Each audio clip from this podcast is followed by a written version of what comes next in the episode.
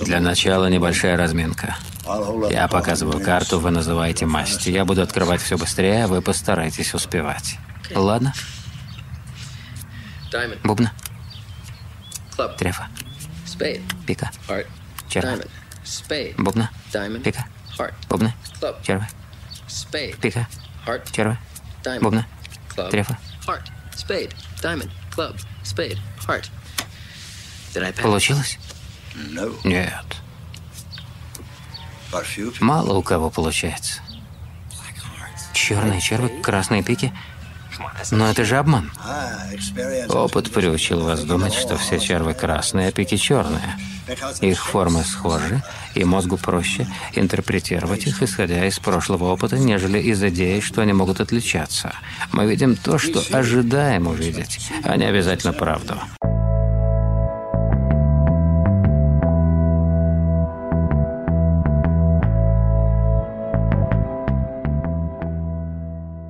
Привет, меня зовут Алихан, а вы слушаете подкаст о когнитивных искажениях «Миражи». Здесь мы говорим об ошибках восприятия, о парадоксах и об иллюзиях. Мне очень приятно, что часть тех, кто слушает подкаст, находит в себе силы, чтобы подписаться, написать отзыв или даже поделиться очередным эпизодом с теми, кому это может быть интересным. А те ребята, которые стали частью патрон-сообщества в Патреоне, вообще крутые. Дмитрий Хлань, тебе отдельный привет и благодарность. Как давно вы в последний раз спорили? Вчера? На прошлой неделе? Ну и как, выиграли спор?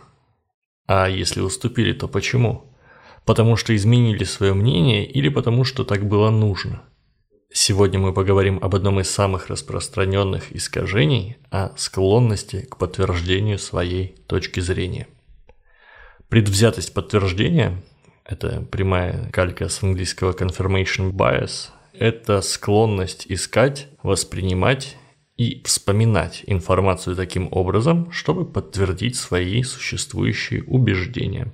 Представим, что вы услышали фейковую, ненастоящую новость, придуманную в ИА Панорама ради смеха. А, например, такую.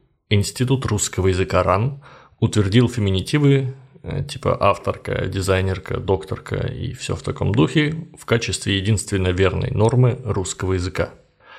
Здравый смысл и представление о том, как это все работает, подсказывает вам, что такого быть не может.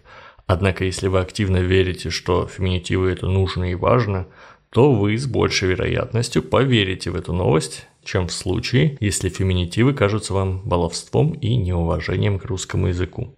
Проявление этого искажения можно условно поделить на четыре типа. Первый тип – это предвзятость во время поиска. Когда мы ищем информацию, мы обращаем больше внимания на ту, что подкрепляет наше мнение, а то, что ему противоречит, склонны игнорировать и пропускать. если вы любите науку, будете находить в ленте на ютубе что-то научное и вряд ли сможете долго смотреть РЕН-ТВ, а если ваша картина мира строится на представлениях о тонких энергиях, ауре, и вы привыкли судить о людях по степени раскрученности их чакр, то, скорее всего, выбирая в книжном литературу, проигнорируете научные труды, но залипнете у полки с эзотерикой. Второй тип проявления эффекта – это предвзятое одобрение, предвзятый выбор. Допустим, информацию вам искать не пришлось. Вам принесли ее на блюдечке с голубой каемочкой. Причем сразу в двух экземплярах. Например, сосед рассказал вам сразу две новости. Одна соответствует вашим убеждениям и подкрепляет их, а вторая ставит их под сомнение. Поверить в первую вам будет гораздо легче, даже если обе они абсолютно правдивы. Третий способ обмануть себя в рамках этого искажения – это ложная интерпретация нейтральной или неполной информации. Если вы читаете какой-то темный, неоднозначный текст, то с большей долей вероятности станете его трактовать так, чтобы он подтверждал ваше представление. Отчасти на этом свойстве нашего ума зиждется эффект Барнума, о котором мы как-нибудь еще обязательно поговорим. Ну и, наконец, четвертый способ этой иллюзии нас обмануть кроется в несовершенстве памяти. Мы гораздо лучше запоминаем ту информацию, которая легко и надежно встраивается в текущую картину мира, чем ту, которая ей противоречит.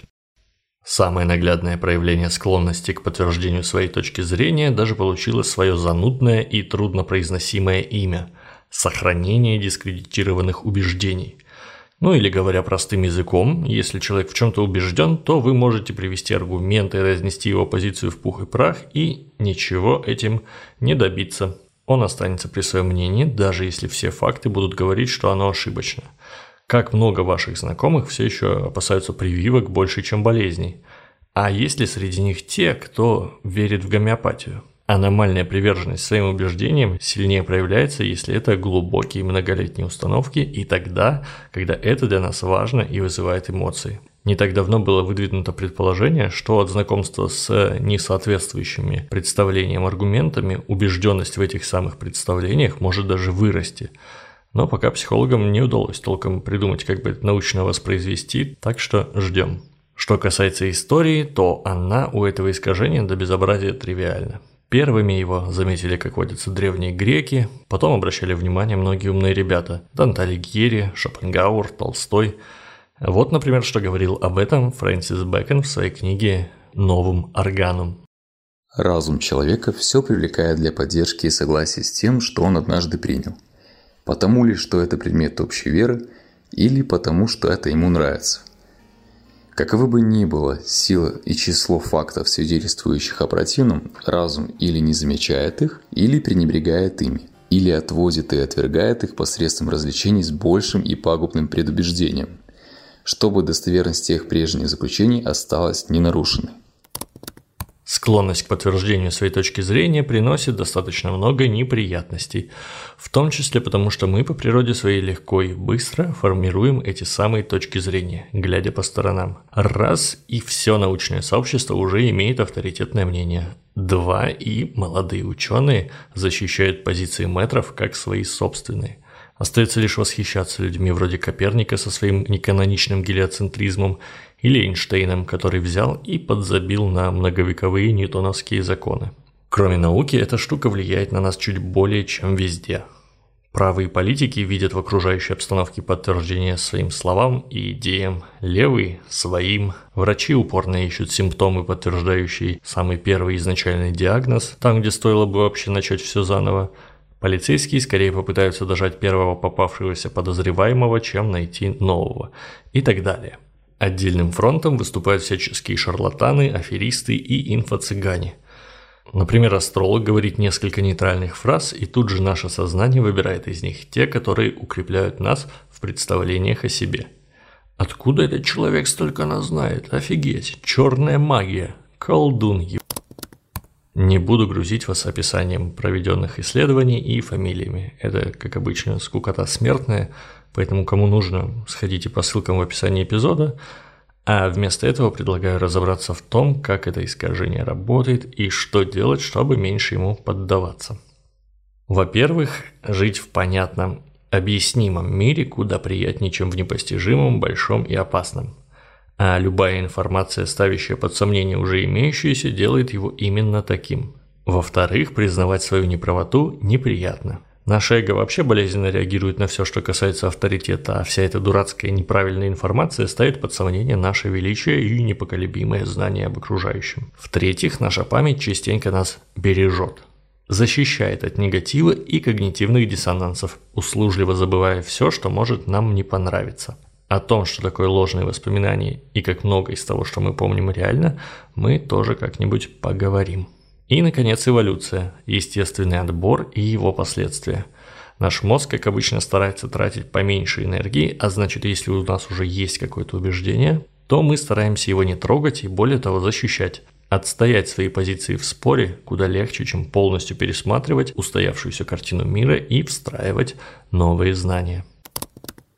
Опираясь на все вышесказанное, я хочу дать всего лишь один совет, который поможет подобрать ключ не только к этому конкретному эффекту, но и ослабить влияние многих других. Чаще позволяйте себе быть исследователем или исследовательницей. Если сделать изучение мира и поиск истины одной из своих ценностей – то дедуктивный метод, критическое мышление и много-много других интересных штук станут отрастать сами собой. Каждый раз, сталкиваясь с чем-то не вписывающимся в вашу картину мира, вы будете радоваться возможности узнать что-то новое, вместо того, чтобы сердито защищать то, что и так уже знаете. Это был подкаст о когнитивных искажениях «Миражи», и я, Алихан. Спасибо, что дослушали до конца. Если у вас есть минутка, то оставьте отзыв о подкасте или эпизоде там, где вы его слушаете. А если вы хотите услышать свой голос в одном из следующих эпизодов, пишите мне в Инстаграм «Хочу в миражи». За сим прощаюсь, будьте объективными и всего вам доброго.